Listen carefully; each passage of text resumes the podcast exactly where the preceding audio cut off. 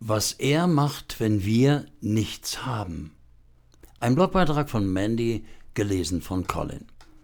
Mandy schreibt, Wusstest du, dass in der Bibel ganze sechsmal davon berichtet wird, wie Jesus Tausende von Menschen mit nur ein paar wenigen Broten und einigen Fischen satt macht? Okay, es gibt nur vier Evangelien, dafür wird in zwei von ihnen gleich doppelt berichtet. Wer weiß, vielleicht ist es ja wichtig, das zu wissen? Ich habe einmal die passenden Stellen zum Nachlesen rausgesucht. Über circa 5000 Menschen, die satt wurden, wird berichtet im Markus Evangelium 6, den Versen 30 bis 43, im Matthäus Evangelium 14, den Versen 13 bis 21, im Lukas Evangelium 9, den Versen 10 bis 17 und im Johannes Evangelium 6, den Versen 1 bis 13. Über circa 4000 Menschen, die satt wurden, wird berichtet im Markus Evangelium 8, den Versen 1 bis 9 und im Matthäus Evangelium 15, den Versen 32 bis 38. So eine Aktion, schreibt Mandy weiter, möchte ich gerne live erleben.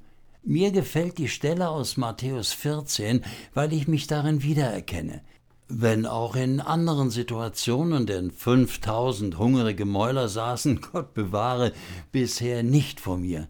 Die aber saßen seit Stunden vor Jesus. Es war bereits dunkel und kein Mensch hatte Pizza oder ähnliches bestellt. Ging auch nicht, denn sie waren weit draußen am See, um Jesus zuzuhören.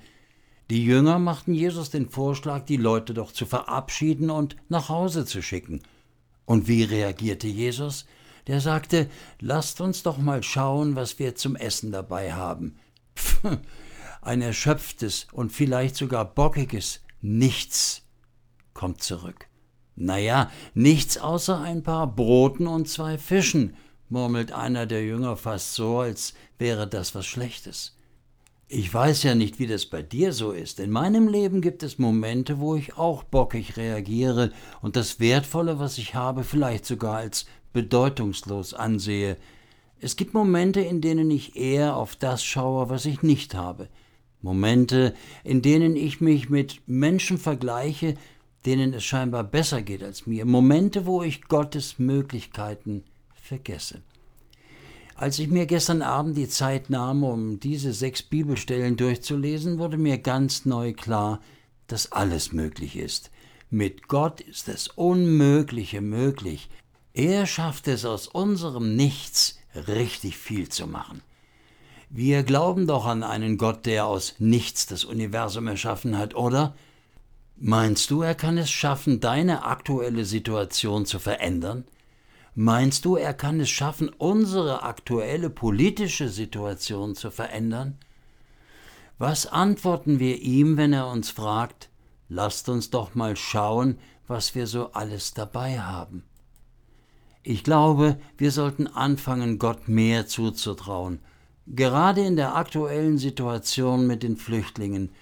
Unser Problem ist nicht eine Million Flüchtlinge satt zu bekommen, denn Essen und sauberes Trinkwasser gibt es mehr als genug. Gott sei Dank. Wir haben andere Probleme, zum Beispiel die faire Verteilung von dem, was wir haben. Es geht mir nicht darum, etwas zu beschönigen oder wegzureden. Es geht darum, sich aktuellen Problemen zu stellen, gemeinsam zu überlegen, zu beten, mit seinen Möglichkeiten und seinem Eingreifen zu rechnen und dann gemeinsam anzupacken, um alle 5000 oder auch eine Million Menschen satt zu bekommen. Wir können nicht mehr tun als das, was in unserer Macht steht, aber was wir tun können, ist doch eine ganze Menge.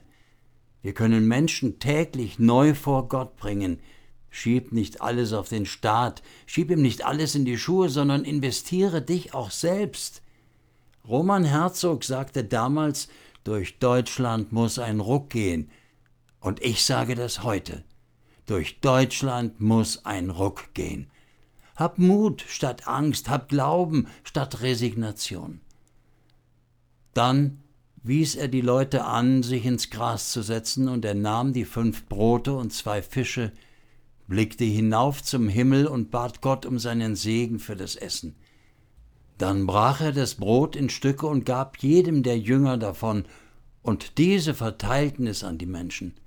Alle aßen so viel sie wollten und anschließend sammelten sie noch zwölf Körbe mit Resten ein. Etwa 5000 Menschen hatten zu essen bekommen, Frauen und Kinder nicht mitgerechnet. Matthäus 14, die Verse 17 bis 20. Fetten Segen und alles Liebe. Deine Mandy. Danke, Mandy.